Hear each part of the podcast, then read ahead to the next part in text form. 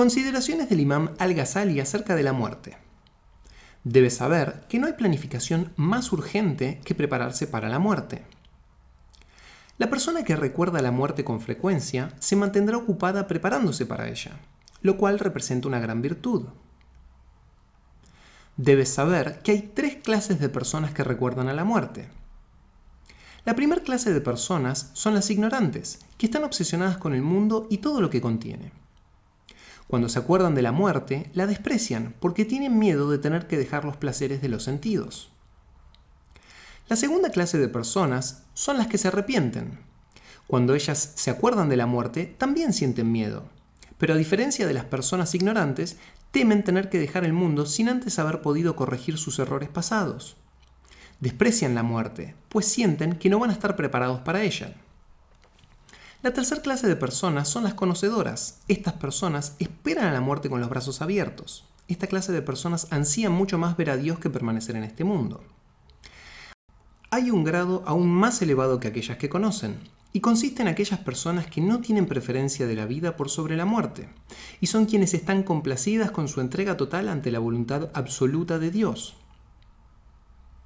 Debes saber que ningún acto religiosamente beneficioso proviene de la creencia de que la muerte está lejos. Cuando la gente cree que la muerte está cerca, se ocupan en planear para el más allá, lo cual es la raíz de la felicidad.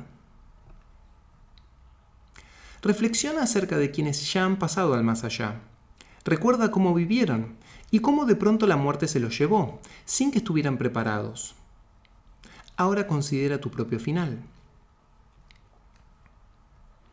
Debes saber que la gente desea una vida larga por dos razones. Una es la ignorancia y la otra es el amor por este mundo. En cuanto a la ignorancia, uno cree que su juventud o su buena salud lo protegerá de la muerte, sin darse cuenta de que la muerte llegará súbitamente un día. La cura para esto es el conocimiento espiritual puro.